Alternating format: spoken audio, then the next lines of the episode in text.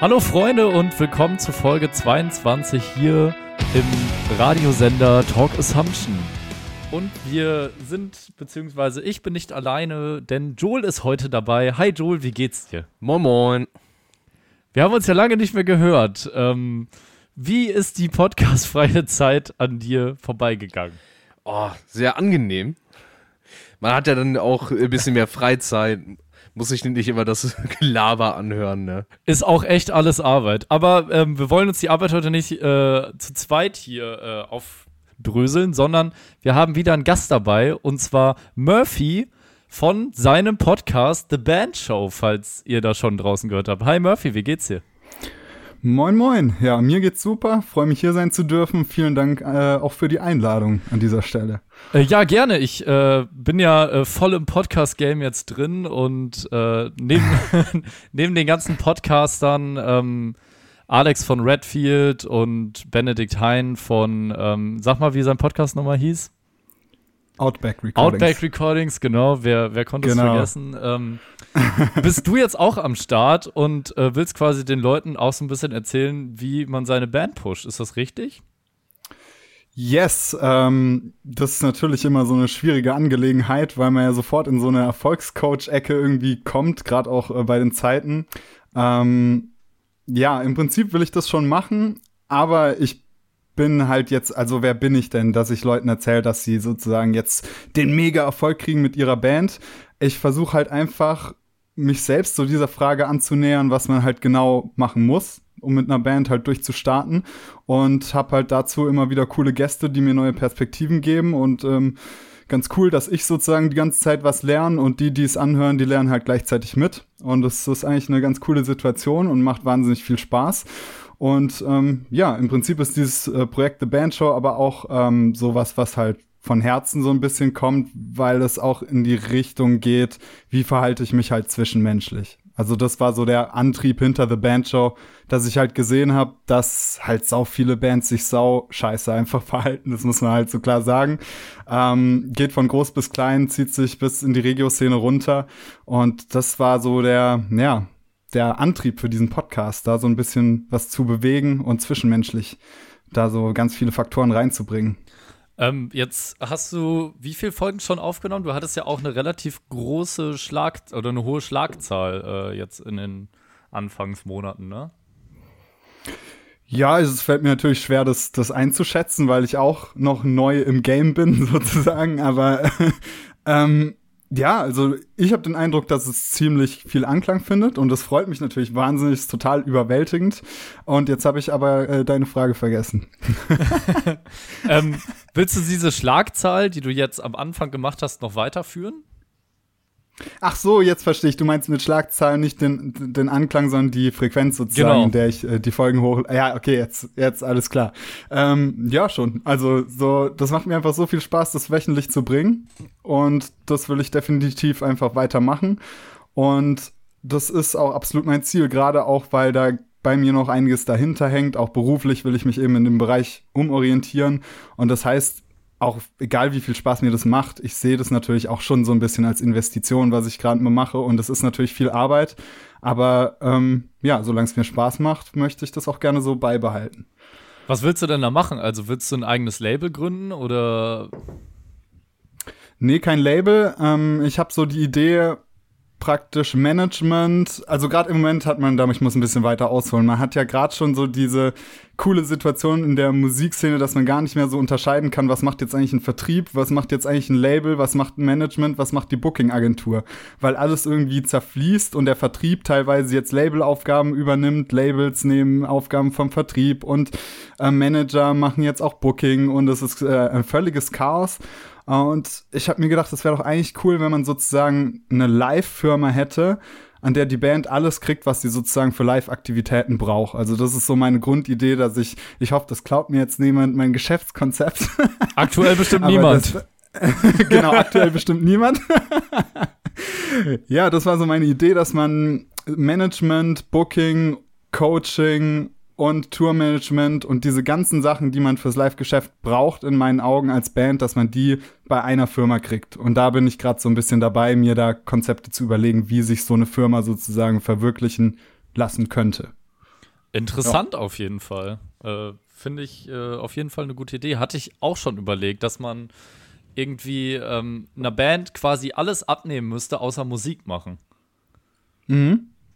Ja, auf jeden Fall. Vor allem, dass, es, dass sie das dann auch an einer Stelle kriegt. Also ich finde es teilweise dann schwer, wenn zum Beispiel Management und Booking-Agenturen nicht miteinander kommunizieren. Und da gibt's ja auch genügend Missverständnisse.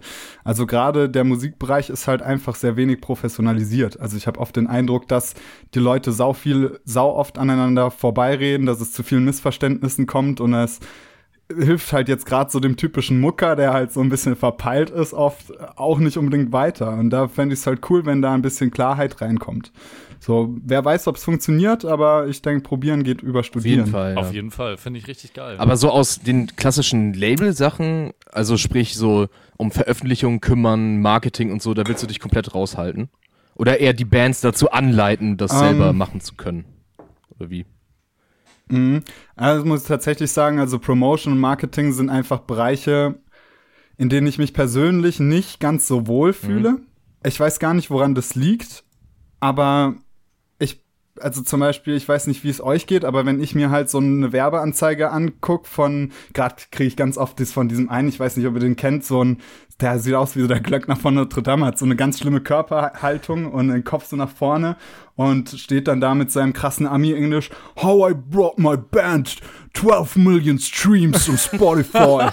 Boy, this book to get millions of followers to listen to your music. Und keine Ahnung, also ich finde halt gerade im Bereich Promotion, es ist, ist das einfach, ich kann es nicht genau verbalisieren, aber es ist irgendwie so, eine, so ein Bereich, in dem ich einfach nicht so gern arbeite. Ähm, mir ist ja jetzt schon fast irgendwie das mit Social Media, meinen eigenen Podcast äh, zu promoten, teilweise schon ein bisschen zu viel. Ähm, und deswegen würde ich das natürlich als Kategorie dann im Management vielleicht noch mit anbieten, aber mich da jetzt zu spezialisieren, ja, weiß ich nicht. Fühle ich mich einfach nicht so wohl. Und die Expertise nimmst du von deiner eigenen Erfahrung, denke ich mal, her. Ähm, kannst du so mhm. ein bisschen den Leuten erklären, wie dein Werdegang aussah? Ähm, ja, also grundsätzlich hat es bei mir wahrscheinlich wie bei jedem angefangen, der in der Musikszene irgendwie unterwegs ist, halt mit den eigenen Schülerbands oder den eigenen Bands und dann der lokalen Szene und dass man sich dann dort in den Locations engagiert hat oder in den Jugendzentren.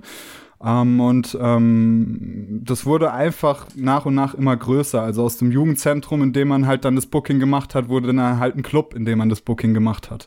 Äh, und so kam es, dass ich ähm, durch Zufall in das Crash in Freiburg. Das ist so ein relativ kultiger Club in Freiburg. Da bin ich irgendwie reingerutscht als DJ zuerst. Aber dadurch, dass ich als DJ halt oft die Erfahrung machen musste, gerade im Metal-Bereich vor einer leeren Tanzfläche ja irgendwie aufzulegen, habe ich mich dann doch vermehrt drum gekümmert, irgendwie, dass da halt mehr was geht und wollte da halt einfach mehr Publikum hinziehen und dementsprechend da auch Konzerte machen und Partys machen und so Geschichten. Und das fanden die Clubbosse damals zum Glück ziemlich cool und so ist das Ganze dann entstanden, dass ich dann da so ein bisschen ins Eventmanagement reingerutscht bin und halt, ähm, ja, ganz viele coole Shows machen konnte, wie Stick to Your Guns zum Beispiel oder Sick of It All oder Heaven Shall Burn. Das waren halt für mich als, als Anfang 20-Jähriger halt unvergessliche Zeiten, dass man da irgendwie als Veranstalter dann für seine Lieblingsbands ähm, da Shows machen kann. Ja, und dadurch hat man dann natürlich so seine Kontakte. Und jetzt im Moment bin ich Tourmanager bei der Sci-Fi-Metal-Band Cypcore, mhm. ähm, die ja auch gerade nicht so ganz unerfolgreich ist und äh, das macht auch wahnsinnig Spaß. Jetzt sehe ich mal die ganzen Festivals von der anderen Seite und da nimmt man, denke ich, schon einiges mit. Also ich habe echt wahnsinnig viele Bands gesehen und stand mit so vielen Bands in Kontakt, dass ich ähm, da schon ein paar ja, Faktoren sehe, die immer wieder falsch laufen, aber auch bei ganz vielen äh, Bands Sachen feststelle, die halt sehr geil sind. Und davon versuche ich halt natürlich was, was weiterzugeben. Wir Deutschen lieben ja Auflistung. Sag mal die Top 3 Fehler, die man als äh, junge Band machen kann. die Top 3 Fehler. Oder ein. Hm. Ein, hm. Ich kann halt einen nennen, der ist dann halt ein bisschen abstrakt, aber das würde ich als unüberlegtes Handeln bezeichnen. Okay. Also das ist sowas, was man halt bei Bands immer wieder sieht, so dieses sich einfach also man ist ja oft auch so hyped, wenn man irgendwie Mucke am Start hat und dann passieren halt ganz viele Dinge, die ganz schlecht sind. Zu einem, man haut's zum Beispiel sofort raus, ohne sich Gedanken darüber zu machen. So, ähm, das ist ein Punkt, ähm, dass man dann nicht überlegt, okay, vielleicht eine Strategie, vielleicht Partner suchen, vielleicht sonst irgendwas machen. Ähm, ist das Produkt überhaupt gut genug? Ganz verschiedene äh, Sachen. Dann was ich auch immer ganz schlimm finde, ist halt dieses ähm, eher so spammy, so nervig sein, äh, unüberlegt so Massen-E-Mails rauszuhauen und ähm, über private Nachrichten zu nerven und so Geschichten. Das sind einfach Bands, also Sachen, die können Bands von Beginn an sozusagen verfluchen und bestrafen, ähm, weil das wird dann bei den Leuten, die sowas dann halt erreicht, immer immer sitzen bleiben. So dieses, ach, das ist doch die Band, die nervt. Ah, das höre ich mir gar nicht erst an. Und das ist sowas, was ich eben unter unüberlegtes Handeln zusammenfassen würde, dass man eben oft sehr impulsiv umgeht mit der eigenen Musik und mit den eigenen Produkten und sich wenig einen, einen Plan macht. Also wann setzt sich eine Band mal zu fünft hin, ohne zu zocken und bespricht einfach mal, hey, was sind unsere Ziele? Lass die doch mal festlegen, wie kommen wir dahin? Und dann überlegt man wie bei einem Meeting in der Geschäftswelt auch, okay, was, was können wir jetzt konkret machen? Was macht Sinn vor allem, um da hinzukommen? Und das ist eben was, das sieht man wirklich kaum. Also wenn man sich bei, bei Bands umschaut, dann ist es oft dieses halt Mucke machen und irgendwas machen. Einfach irgendwas machen. Ja. Das stimmt. Äh, guter Tipp auf jeden Fall. Ähm, wenn ihr noch mehr solcher Tipps wollt, äh, zieht euch auf jeden Fall The Band Show rein. Äh, du hattest auf äh, eine Folge ähm, die mich äh, ganz besonders auf deinen Podcast aufmerksam gemacht hat, und zwar äh, mit dem RA von A Rising Empire. Ähm, mhm. Rising Empire ist ja aktuell äh, ein Label, was noch ziemlich jung ist, wenn man das so sagen darf, ähm, was aber aktuell voll gehypt wird. Ähm, yes. Warum wird A Rising Empire so gehypt? Mm, ich denke, das hat vor allem mit der Bandauswahl zu tun. Also ähm, haben natürlich mit Alaska eine wahnsinnig trendige Band am Start. Ähm, die jetzt aber nicht mehr da sind? Die nicht mehr da sind? Bin nee. ich da nicht aktuell? Nee, sind nicht mehr da. Ah, okay.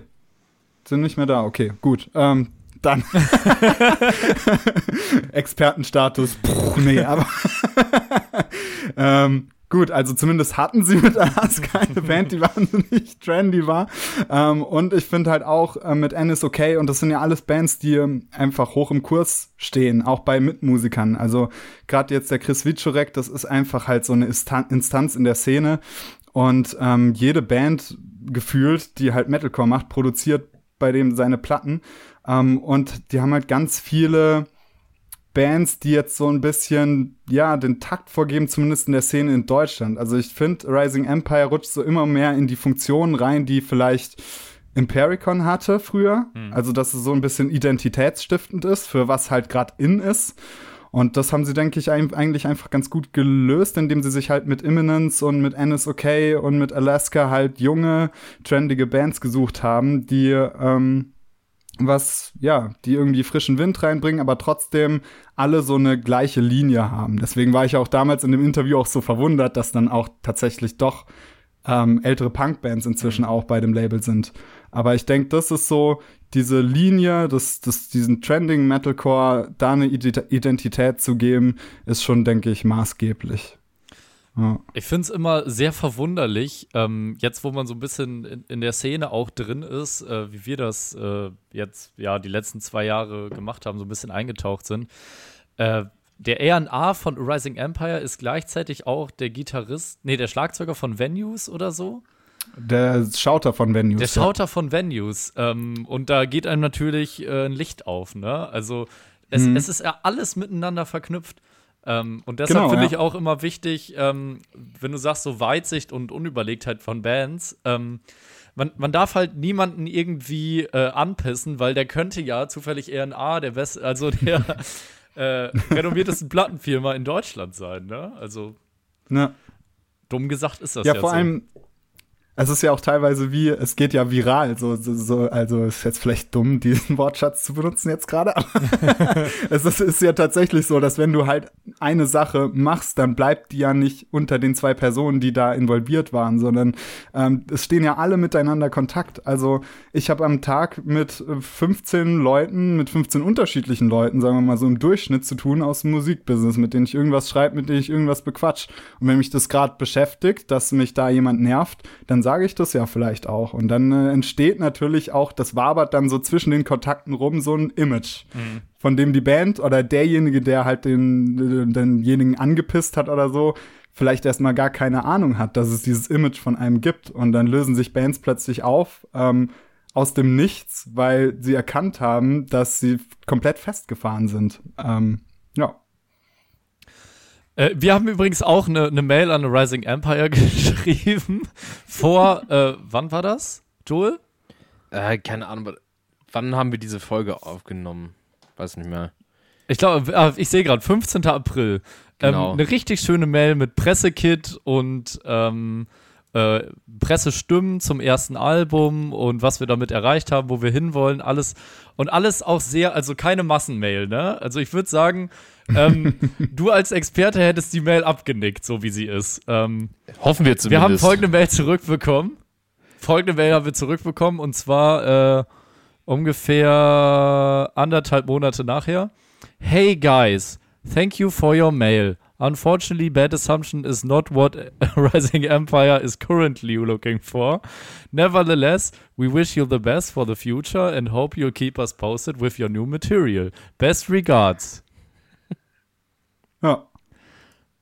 Äh, was hat jetzt äh, nicht gepasst?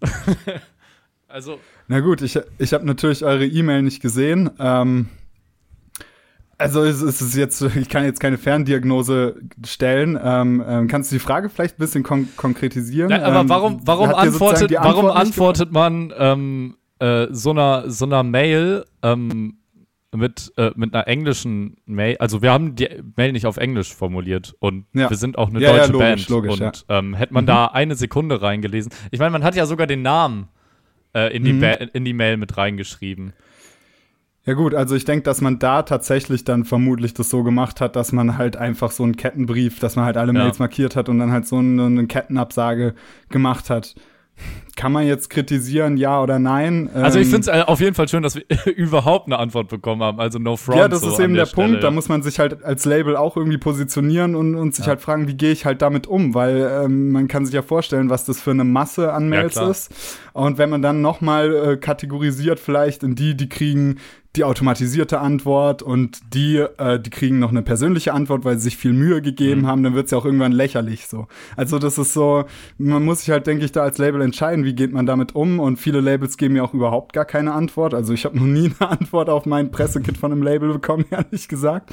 Ähm, und ja, weiß nicht, ob man das, das übel nehmen kann oder nicht. Also, das ist halt eine Art und Weise, damit umzugehen. Die haben sich dafür entschieden und ähm, ist auf jeden Fall, finde ich, legitim, weil ja, alles andere macht halt mehr Arbeit, kostet Geld und mhm. ist halt wirtschaftlich dementsprechend dann auch ähm, womöglich schwierig. Ich weiß, wie gesagt, auch nicht, wie viel die an Mails bekommen, deswegen kann ich mir da irgendwie von der Ferne jetzt kein, kein Urteil bilden. Ich denke auch ja. mal viel. Äh, also wie gesagt, ich finde es find's gut, dass wir äh, eine Antwort bekommen haben, aber ähm, da hätten sie uns wahrscheinlich auch keine Antwort geben müssen. Ähm, hm. Ich bin das natürlich, wir sind das natürlich auch gewohnt, auch keine Antwort zu bekommen. Ne? Man kann da jetzt auch nicht äh, dann rumflamen, wenn man mal keine Antwort bekommt oder so. Ähm, ja. Was sind denn noch äh, geile Labels in Deutschland, außer Rising Empire?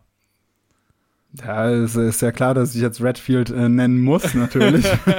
Grüße gehen raus an Alex. Grüße gehen raus an Alex. Das ist halt das erste Label, was mir einfach immer einfällt. Also ähm, jede Band, die dort ist, ähm, ist, denke ich, happy, dass sie dort ist. Das ist unvergleichlich, weil ich kenne es immer nur so, dass eigentlich der Kontakt zwischen Band und Label immer mit einer großen Reibung zusammenhängt. Also es ist einfach in der Natur der Sache, dass auch gerade bei Bands, die ganz viel selbst bestimmen wollen, dass es da Reibung gibt ähm, und dass eben das Label auch Arbeitskräfte hat, die dann eine gewisse Expertise haben und diese Expertise wahrzunehmen, fällt dann vielen Bands auch wieder oft schwer, dann kommt es eben zu Streit. Mhm.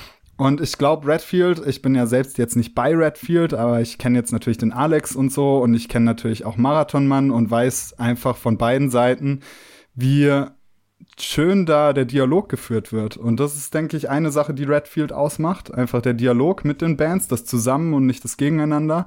Und dann aber auch natürlich, also die Innovationen. Also da braucht man ja nicht lange drüber reden, wie anpassungsfähig dieses Label ist, wie, wie häufig sich schon das Roster geändert hat. Und sie haben immer wieder coole neue Bands gefunden. Sie haben ihre Marktstrategie immer wieder den neuen Gegebenheiten angepasst, nicht zuletzt jetzt auch.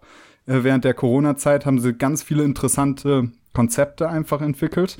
Und der Podcast ist ja auch ein Zeichen dafür, der ja wahnsinnig erfolgreich ist, dass ähm, ja dieses Label definitiv auch noch eine schöne Zukunft vor sich haben wird, denke ich.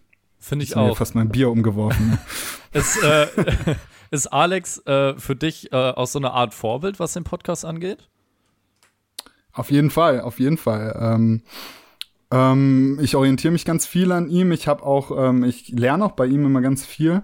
Ähm, und er war auch so eine Initialzündung, es wirklich zu machen. Die Idee gab es tatsächlich schon länger, dass ich irgendwie diesen The Band Show Podcast machen wollte und dachte immer, ach, ich wäre so innovativ und so neu und sowas gibt's ja noch gar nicht. Ähm, und habe dann Spaß halt da gegoogelt und dann habe ich erst gedacht, oh Scheiße, der macht ja genau das, was ich machen will.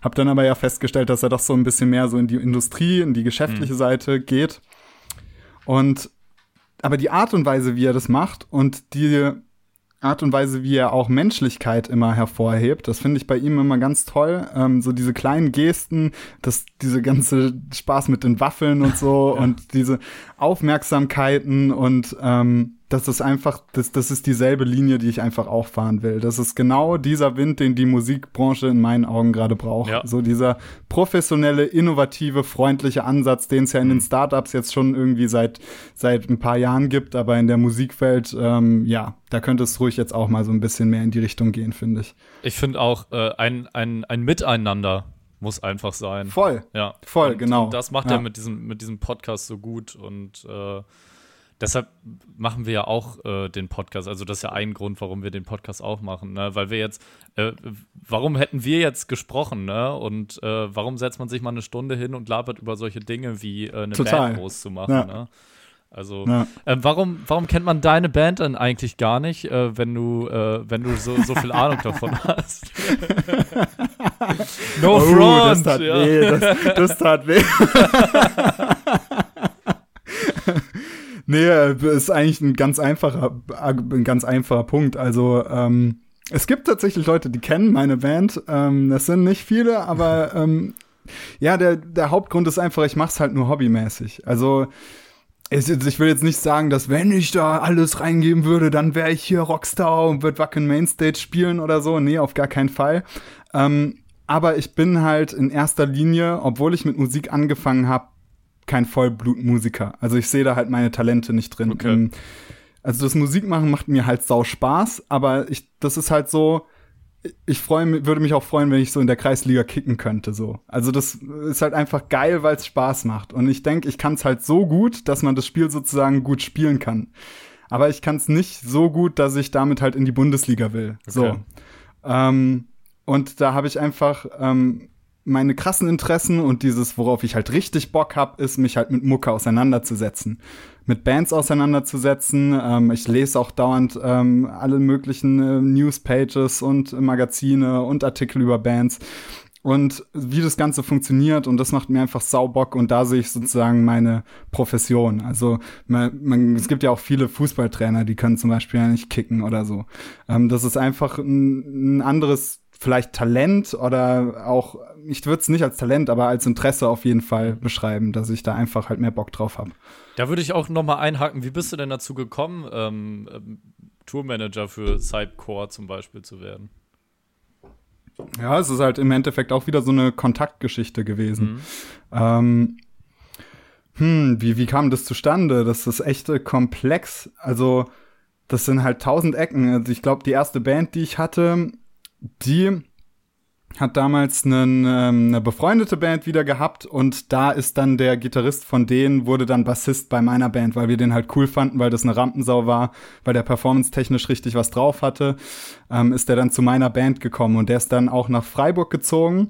Das ist der Christo, mit dem habe ich dann auch eine der ersten Episoden aufgenommen. Ist? Nee, Christo ist nicht gestorben. So. Chris ist ich dachte, der Künstler, äh, der, der, der gestorben, gestorben ist. Chris Heckel, ja, Chris Heckel von Cypcore ist gestorben, ja Leider. Und ähm, der Christo ist ähm, ein Major Label Artist gewesen bei Beyond the Black, so einer hm. Symphonic äh, Metal Gruppe. Und über den habe ich dann eben den ähm, Jay kennengelernt äh, von Cypcore und mit dem habe ich mich eben angefreundet und das ist dann aus so einer ganz komischen Situation bei, einer, bei einem Kneipenabend entstanden, dass ich dann halt gesagt habe, hey Jay, äh, du, du spielst auf dem Summer Breeze mit Cypcore, wie sieht's denn aus? Äh, könnt ihr mich da mitnehmen? Ich habe kein Geld, ich bin pleite. Ähm, und dann meinte er, ja, äh, musst du aber halt schon was machen, wenn du mit willst. Und da habe ich gesagt, ja, ich kann ja Gitartech machen oder so. Und dann hat er mich als Gitartech eingestellt, äh, witzigerweise ähm, fanden das seine Bandkollegen nicht so cool, dass sie jetzt äh, eine Crew bezahlen für, für einen Gitartech, obwohl sie das noch gar nicht unbedingt brauchen. So groß sind wir doch noch gar nicht, hat dann, hat, hat dann der Rest der Band gesagt, äh, sondern sie brauchten dann eben einen Tourmanager. Und da hat sich bei mir natürlich angeboten, dass ich sozusagen als Eventmanager die andere Seite immer gesehen habe. Das heißt, ich habe ja jeden Tag mit Tourmanagern gearbeitet ja. und wusste im Prinzip, ohne es jemals gemacht zu haben, ja, was, was macht ein Tourmanager überhaupt? Und dadurch war ich, denke ich, interessant für den Job.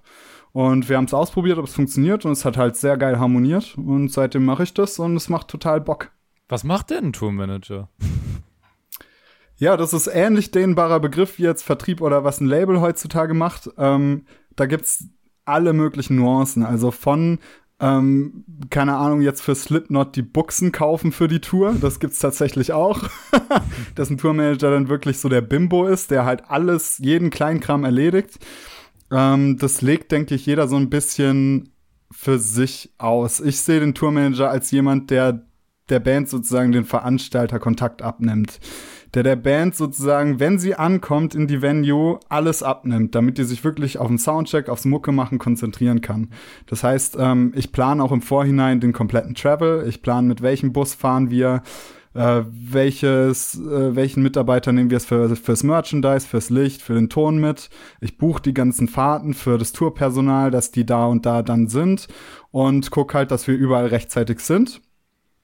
Und bin dann auch ähm, dann eben an der am Veranstaltungsort selbst der Ansprechpartner für den Veranstalter. Das heißt, wenn der Veranstalter irgendwas von der Band will, dann geht er nicht zum Gitarristen, sondern geht er halt zu mir. Ja. So, dass, dass die Band einfach ihre Ruhe hat.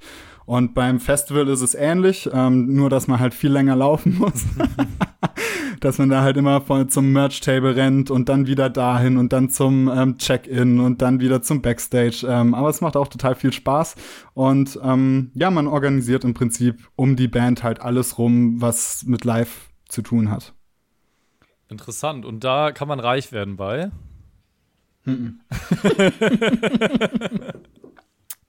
Überhaupt nicht. Ähm, es ist natürlich, es ist so ein ganz komischer Job, der so in der Schwebe ist zwischen Bimbo für alles und Chef der Band. Also mhm. es ist ja tatsächlich, eigentlich bist du ja deren Vorgesetzter, dahingehend, dass du halt die Band strukturierst. Das heißt, du sagst auch, hey, räum deinen Scheiß von der Bühne, jetzt wird geloadet. So, das ist auch eine der Kompetenzen von einem, von einem bist auch, bist auch der Arsch, letztendlich.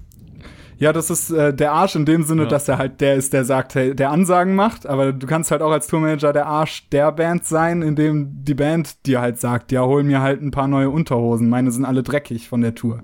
So, das gibt's natürlich auch. Ähm, was war nochmal die Ausgangsfrage? Ich habe mich schon wieder verheddert. Ach, ich äh, weiß es auch gar Ach, nicht. Ob man mehr. da Geld verdienen, ob man da Geld verdienen kann, war die Frage, ja.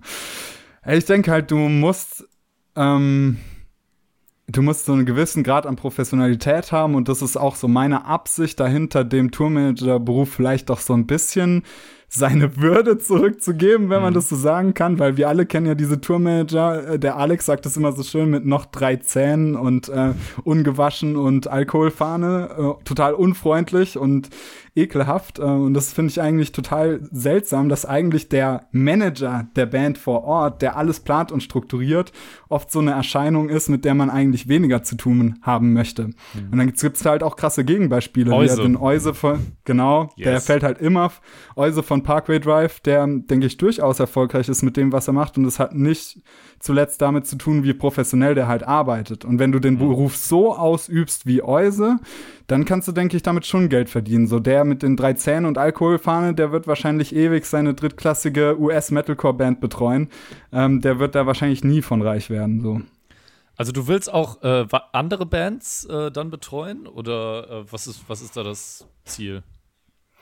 Ja, also ich, äh, natürlich möchte ich jetzt nicht das ganze Jahr unterwegs sein. Ähm, da, dafür bin ich auch zu sehr Heimscheißer, ehrlich gesagt.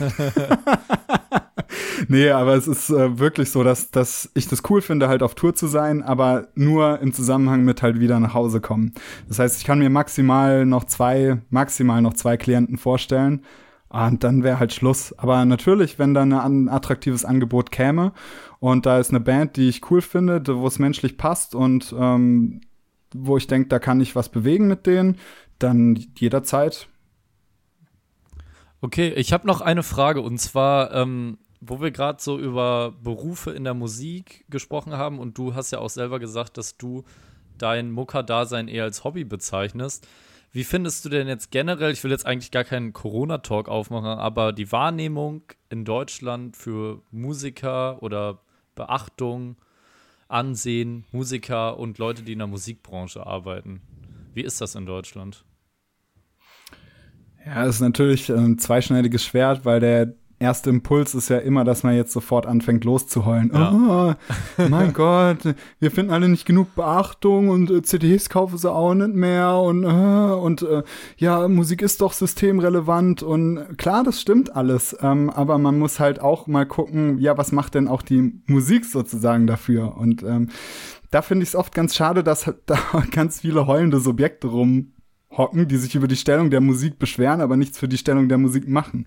Natürlich ist, ist die äh, Stellung der Musik und Kultur längst nicht da, wo sie eigentlich sein sollte hier in Deutschland. Also natürlich äh, sollte man nicht darüber reden, ob, ob Kunst und Kultur Musik äh, systemrelevant ist oder nicht, sondern das sollte ein, eindeutig klar sein, aber die Initiative, finde ich, muss halt aus der Ecke Musikindustrie halt kommen, weil woher soll sie denn sonst kommen? Und solange wir da halt so viele Leute haben, die sich halt beschweren, aber nichts machen, wird sich da, denke ich, äh, auch nicht so viel bewegen. Deswegen bin ich fern davon, ähm, jetzt zu, da rumzuheulen ähm, mhm. über den Status von jetzt Musik. Mal abgesehen von dem tatsächlichen kulturrelevanten Status der Musik, aber was viele, vor allen Dingen so mittelgroße Bands, sag ich jetzt mal, die nicht viel damit verdienen, aber doch ihren Hauptlebensunterhalt mit der Musik verdienen, äh, die stehen natürlich jetzt seit Monaten echt auf der Kippe.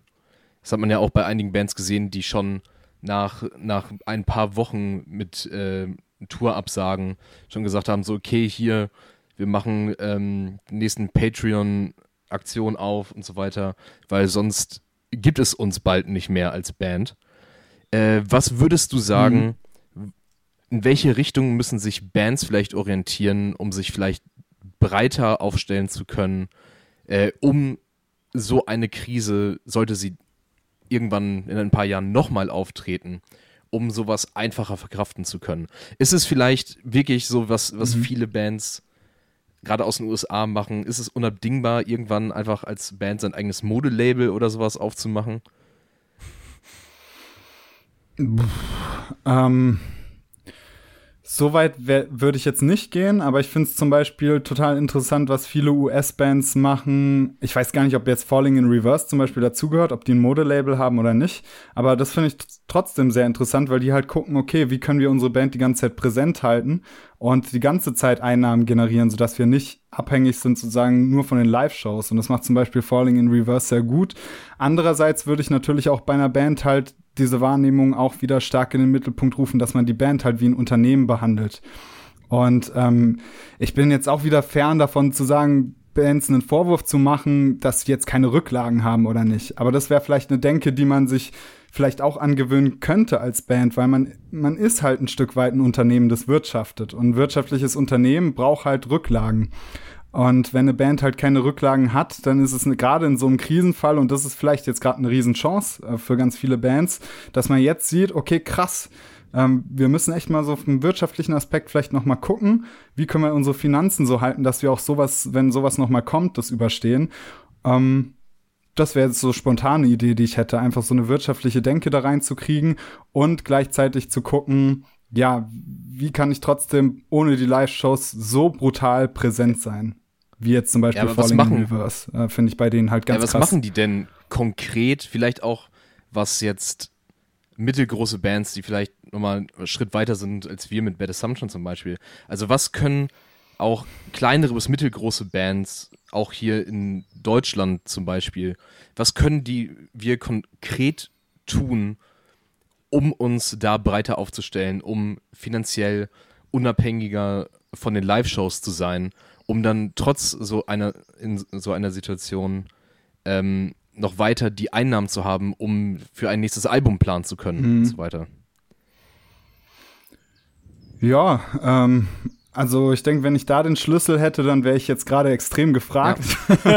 Es ist äh, natürlich jetzt gerade für alle Neuland, haha, Hashtag Neuland, aber es ist halt so, ähm, dass ja, also ganz viele Bands äh, probieren ja gerade rum und haben coole Ideen, aber man hat ja jetzt auch schon irgendwie festgestellt, dass halt das Streaming-Konzert jetzt vielleicht das nicht ist, ähm, aber dass Innovation auf jeden Fall eine Rolle spielt. Das heißt, man kann es, denke ich, so, wie, so konkret, wie du es forderst, so konkret kann man es einfach nicht machen, weil wir die Erfahrungswerte nicht haben, ähm, noch nicht sehen, was zu 100% funktioniert.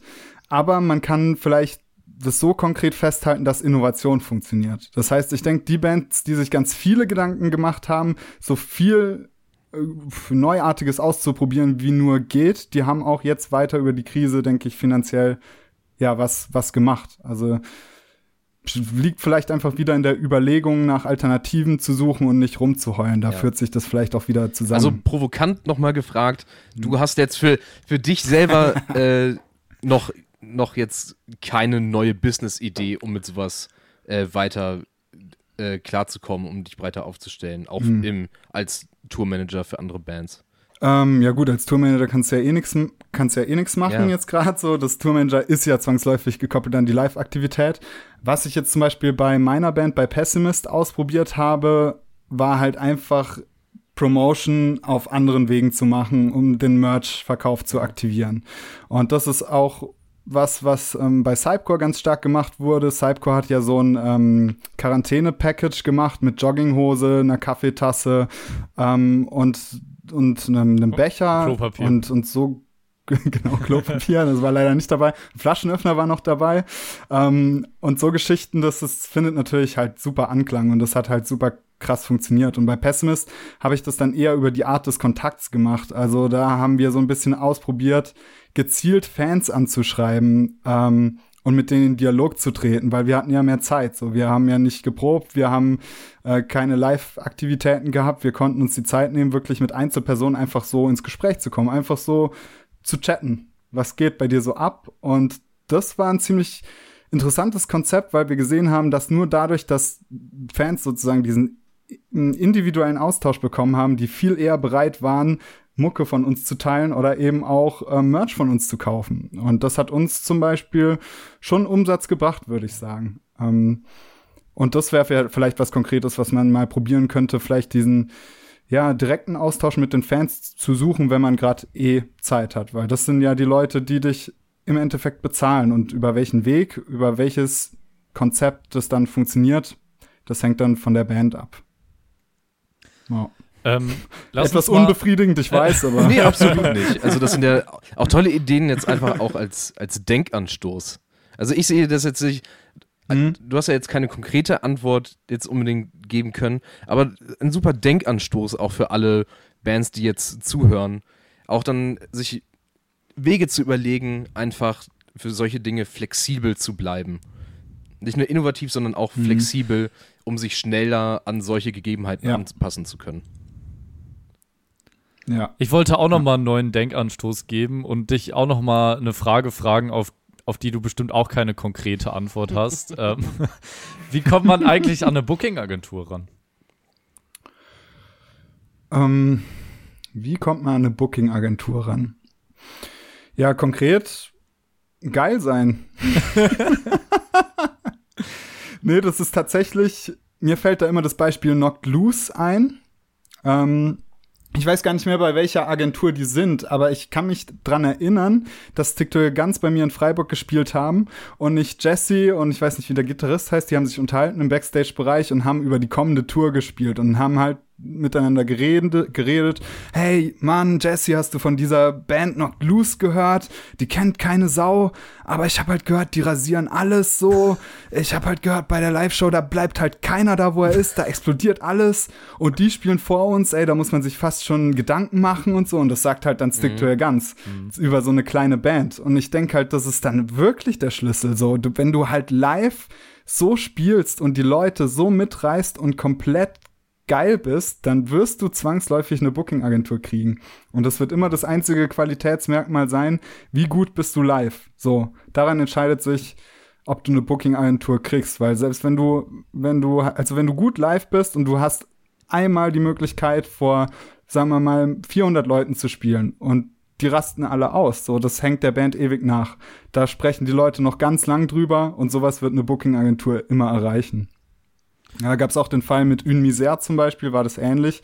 Die wurden dann, das hat mir gerade der Roman auf dem Pod Podcast erzählt, äh, warum die für Summer Breeze interessant wurden, war, dass sie auf dem Roadburn Festival halt dreimal vom Veranstalter gefragt wurden, ob sie am Folgetag jeweils nochmal spielen auf einem mehrtägigen Festival, Krass. weil die halt einfach geil waren. Und dann haben die halt dreimal hintereinander auf dem Festival gespielt. Und das ist halt, das sind halt Faktoren, das, dadurch machst du dich halt un, unverzichtbar für jede Booking-Agentur. Zack, ganze Tour. Ja. Auf ja. einem Festival. Mega geil. Geile Story auf jeden Fall. Ja, ich finde, das ist eine konkrete Antwort und ähm, das sollte man sich vielleicht äh, ja, erstmal klar machen. Ähm, welche Gäste kommen denn jetzt noch in, in The Band Show? Hast du äh, noch so ein bisschen was anzuteasern hier? Ja, klar, auf jeden Fall. Also ich habe jetzt äh, demnächst, beziehungsweise heute habe ich eines, eine ähm, sehr coole Episode aufgenommen, und zwar mit dem Sascha Rissling, weiß nicht, ob ihr den kennt. Der war ganz lange Gitarrist bei Der Weg einer hm, Freiheit. Ja. Das ist eigentlich so mit die erfolgreichste hm. deutsche Black Metal Band, die es so gibt. Und der hat früher noch vor allen anderen einen YouTube-Kanal gehabt, der heißt Don't, to, Don't Do This to Your Band. Und da ah. hat er Bands eben Tipps gegeben, was sie nicht tun sollen. Unter anderem der geile Tipp, das Zeug nicht dauernd im Weg rumstehen zu lassen, weil es ja total interessant ist, dass du in allen möglichen Backstage-Räume der Welt kommst und es steht immer überall Zeug rum. Jo. Und dauernd fliegen Leute auf die Fresse, weil Bands ihr Zeug dauernd in den Weg stellen. Also banale Sachen hat er damals gemacht ähm, und halt damit auch mitbegründet, dass er da ist, wo er ist, weil er halt sowas macht, weil er anderen Leuten das Zeug nicht in den Weg stellt und so, so ganz die Kleinigkeiten ja, betrachtet. Und mit dem habe ich gesprochen. Ähm, dann werde ich noch sprechen mit dem Mutz, das ist der Stage Manager vom Wacken Open Air und vom Summer Breeze, der mit der Band Drone ähm, auch relativ erfolgreich war im Metal-Bereich. Und der, glaube ich, äh, auf der Bühne, äh, also er ist, er glaube ich, der Mensch in Deutschland, der die meisten Musiker auf einer Bühne hat stehen sehen von hinten, sozusagen, der gesehen hat, wie man sich sozusagen verhalten sollte auf einer Bühne. Und wie man ähm, Soundcheck machen sollte. Und so Geschichten werde ich mit dem dann besprechen. So, das sind so die nächsten zwei und danach mal schauen. äh, hat irgendwer das mit Stick to Guns heute mitbekommen auf Spotify? Nee. Ähm, Sie haben jetzt ein neues Album gedroppt. haben auf Spotify scheinbar ein neues Album gedroppt heute. Was? Ja, aber es, also es, es heißt Stick to Guns, also self-titled quasi. Ähm, aber es, es ist ganz sicher nicht von Stick to Guns. Stick es ist eine ganz Guns. andere also Band. Es ist von einer anderen Band, die auch Stick to Guns heißt, scheinbar. Ähm, und es ist, es ist, was ist das für eine, Joel, was ist das für ein Genre? Ja, keine Ahnung, so, so komisch 80s Classic Rock. Also die haben sich, ich habe mir das angeguckt und ich dachte mir dann, ich habe dann einmal kurz gegoogelt und ich gehe mal davon aus, dass sie sich nach einem Bon Jovi-Song, der Stick to Your Guns heißt, benannt hat, benannt haben. Äh, und das passiert mit Spotify. Aber Spotify einfach. auf jeden Fall, ja. Das passiert manchmal, wenn, wenn eine neue Band plötzlich auf Spotify irgendwas raushaut äh, und die zufälligerweise den gleichen Namen wie irgendein anderer Künstler haben, dann wird das manchmal von Spotify zusammengefasst, weil der Algorithmus das nicht checkt.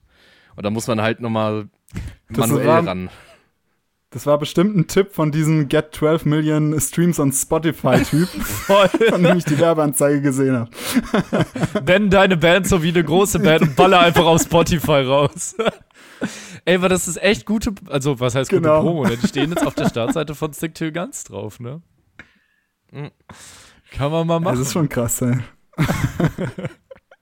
Guter Glitch auf jeden Fall. Spotify ist ganz Wahnsinn, weit vorne, ey. was Algorithmus angeht. Ja. Krass. Wie, wi- wie wichtig sind dir eigentlich sowas wie, sowas wie Zahlen im, im Hinblick auf äh, die Live-Industrie? Also kann man das irgendwo ausrechnen, wie viel äh, monatliche Hörer so und so viel Fans vor der Bühne ergeben? Nee, überhaupt nicht. Ähm, das war aber immer so ein bisschen. Ähm, also ich finde es ja zum Beispiel total interessant, dass wenn man sich jetzt Marathonmann anschaut, die haben, finde ich, früher bei Century Media hatten die noch krassere Zahlen, aber jetzt, ja, finde ich nicht mehr so. Also wenn man sich die View-Zahlen an, die, über die Streaming-Zahlen weiß ich natürlich nichts, aber so die View-Zahlen und die Likes und so, aber die verkaufen halt ihre, ihre Tour aus, so. Das ist halt schon, schon krass. Deswegen, nee, überhaupt nicht. Also, das wabert oft auch so ein bisschen im Ungewissen, so dieser Status von so einer, von so einer Band. Und das sieht man auch, finde ich, gerade bei, bei der Band, die ich betreue, ganz gut, bei Cypcore, dass die auf den Festivals immer geile Slots haben und so, aber es ist halt doch noch eine kleine Band. Ähm, und Ja. dann, ja, da hängt auch ganz viel mit, was halt hinter den Kulissen passiert. Wie sehr wird eine Band gerade gepusht von Leuten, die außenrum sind. Ähm, davon hängt die Wahrnehmung einer Band, denke ich, auch mit ab. Und da sind die Zahlen eben nur ein Faktor. Musst du dich als Ja. Tourmanager eigentlich auch so verkleiden dann? Oder? Das wäre das wär's ja noch. das wär's noch. Nee, zum Glück nicht. Äh, für die Hm. Leute, die Cypcore nicht kennen, äh, Cypcore, eigentlich ist das, äh, sind das die, die Slipknot aus Deutschland, so ein bisschen, oder? Oder ist das. Ja gut, also wenn man halt sagt, so, ja, die haben halt Kostüme an, dann sind's die Sl Slipknot aus ich finde, Deutschland. ich ja. find, also Also- ich kenne ich kenn halt nur The Hills Have Eyes und das ist halt Mhm. schon eigentlich ein Slipknot-Song, ne? Ach so, von der Mucke meinst Von, du auch jetzt? von dem, also von beiden. Äh, also von der Mucke finde ich jetzt eigentlich gar nicht. The Hills Have Eyes geht vielleicht schon Mhm. in die Slipknot-Richtung. Ansonsten finde ich, das ist eher so Richtung In Flames. Ähm, also so, es ist halt okay. Mhm. eher so Melo-Death. Ähm, also eher so in die Richtung In Flames kann man es am ehesten noch vergleichen. Soilwork, sowas ähm, ist das für mich musikalisch. Ja. Also ich finde, sie haben jetzt eigentlich recht wenig mit Slipknot zu tun, weil sie ja auch diesen Aggressions-, äh, gar nicht haben, den ja Slipknot hat. Sondern es ist ja alles so ein postapokalyptisches, nerdiges ähm, Cyborg-Ding, was bei Cypcore im Prinzip abgeht. Möchtest du einen Song auf unsere Playlist packen? Ähm, Song, der dich äh, gerade besonders beschäftigt oder den du besonders abfeierst gerade? Also jetzt nicht unbedingt von Cypcore, also wenn du willst auch gern von Cypcore, aber generell auch. Ja, klar, auf jeden Fall. Also da kann ich auf jeden Fall meine Lieblingsband im Moment ähm, draufpacken, wenn ihr da was draufpacken wollt. Und zwar Ja, ist das ähm, von, von Currents äh, Second Self. Also dieses neue Ja. Currents-Album. Das hat mich ehrlich gesagt komplett aus den Socken gehauen. Da bin ich ähm, komplett fertig. Also ich finde das wahnsinnig krass. Es hat irgendwie alles. Meinst du äh, Second Skin oder? Äh, Second Skin, ja, Ja. sorry, Second Skin. Okay, geil, packen wir drauf. Ähm, Cool. also Emo quasi. Currents? Ja? Nee. Ist das Metalcore? Oder bin ich schon wieder Ja, das ist das ist Metalcore, ja. Ach so, Es okay. ist- hat sogar teilweise Death Metal Anleihen. Ach, krass. Also, Okay, dann Ja. muss ich mir das nochmal äh, bei einem Rotwein geben. Ähm, Joel, hast du auch einen Song, den du äh, diese Woche auf diese Playlist packen möchtest? Ich habe mir tatsächlich vorhin noch mal äh, mein, äh, meine Playlist äh, der Lieblingssongs auf Spotify angeguckt und da sind mir drei Songs aufgefallen, die bei uns auf der Playlist noch fehlen. Bisschen punkiger. Einmal der Song Redemption von The Full Blast. Mega unbekannte Band. Oh, yes. Aber dieser eine Song Voll. ist mega geil. Dann ein mega geiler Song. Kennst du den Murphy? nee, nee, Sag nee. mal. Ähm, auf YouTube gibt es auf jeden Fall ein Video, was ich mir letztens von denen reingezogen habe, ähm, wo die den live performen und da, da sind echt nicht viele Leute auf diesem Konzert und äh, die, die spielen den auch echt nicht gut, aber in der Studioversion ballert der heftig. Der Song ist halt mega geil, weil das ist. Okay, okay. Halt, der Song an sich ist super produziert, äh, was bei solchen Dingen auch was macht, aber das ist so in Teilen sehr poppig, pop-punkig, aber dann plötzlich auf einmal irgendwelche riffigen Strophen, die schon fast in so eine metal-orientierte Skatepunk-Richtung gehen, so la äh, Propagandi oder sowas. Ah, okay, okay. Äh, Ah. Das klingt interessant. Also der Song ist auch sehr interessant, weil man, wenn man den Song noch nicht gehört hat, man als Musik, vor allen Dingen auch als Musikschaffender, wenn man Songs hört, dann antizipiert man ja auch immer den nächsten Teil irgendwo. Äh, man erwartet etwas. Und die schaffen es in diesem Song immer die Erwartungen so ein bisschen zu biegen. Okay. So. Geil, dann muss ich da wohl mal dann reinhören. Weitere, Und hattest du noch was? Weitere Empfehlung: Frenzal Romp. So, der Song heißt Mommy Doesn't Know That You're a Nazi.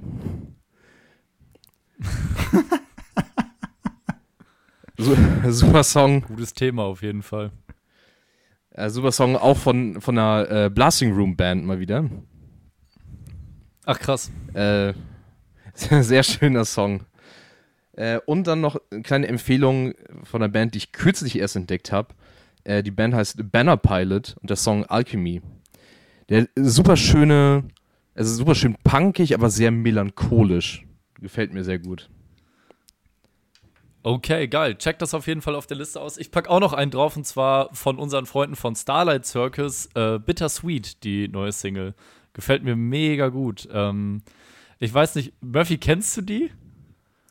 Nee, aber ich muss ehrlich sagen, ich bin im Punk auch gerade erst wieder so am Zurückfinden. Ich hatte so eine richtig mhm. krasse Punk-Teenie-Zeit und bin dann ziemlich in den Metal geraten und jetzt aber gerade im Moment ähm, gerade auch über Redfield, weil die ja auch gerade ganz viele interessante Packsachen am Start ja, haben. So habe ich schon Bock, mich da mal wieder mehr, mehr reinzufuchsen, ehrlich gesagt. Ich finde aber Metal und Punk äh, kommt aktuell auch so ein bisschen mehr wieder zusammen, äh, habe ich das Gefühl. Ja, äh, durch, vielleicht auch durch ja. den Metalcore, ne? Der ja auch mhm. irgendwie seinen, seinen Beitrag da geleistet hat. Ähm, kennst du äh, Cold War Every Day? Nee, sag mir nichts. Okay. Äh, kleine Bands bist du noch nicht so, da äh, müssen wir vielleicht noch ein bisschen teachen, was das angeht. Aber zieh auf jeden Fall mal Cold War Every Day äh, dir rein. Die machen so ein bisschen äh, Counterparts-mäßige Mucke. Ähm, oh, geil, ja. ja. Counterparts stehe ich ja mega Kassel, drauf. Ja. okay, äh, cool. Ich, hast du noch irgendwas äh, als, als Tipp zum Abschluss für eine Band? Ja, der wichtigste Tipp, das ist ja klar, dass ich den jetzt sagen muss. Und zwar in jeder Situation immer zu jedem Zeitpunkt darauf achten, kein Arschloch zu sein. Bitte sei nicht der Idiot und frag dich bei allem, was du machst, würde ein Idiot das tun und dann mach's nicht. Also es ist wirklich so wichtig, so krass und auch das gerade was jetzt so aktuell ist, Sachen anzusprechen, die einem nicht gefallen. Und wenn Leute sich gegenseitig scheiße behandeln, daneben stehen und sagen, so, jetzt geht doch mal professionell mit der Situation um, weil das ist das Zentrale, denke ich, dass jetzt gerade in der Zeit, denke ich, werden die Bands erfolgreich, die Connections machen und zwar Connections, Connections machen, die auf einem Miteinander und Freundlichkeit beruhen und nicht, nicht mehr die eiskalten Geschäftsmänner, wie das vielleicht in den 80ern der Fall war oder so, sondern einfach seid freundlich, seid kein Arschloch und dann macht ihr noch geile Mucke und dann wird das schon laufen. Amen. Und ich würde sagen, äh, damit beenden wir diese Folge. Äh, ich danke dir sehr, dass du Zeit gefunden hast dafür. Und äh, ja, checkt auf jeden euch. Fall The Band Show aus. Und ähm, da würde ich sagen, ciao, ciao. ciao und Dankeschön.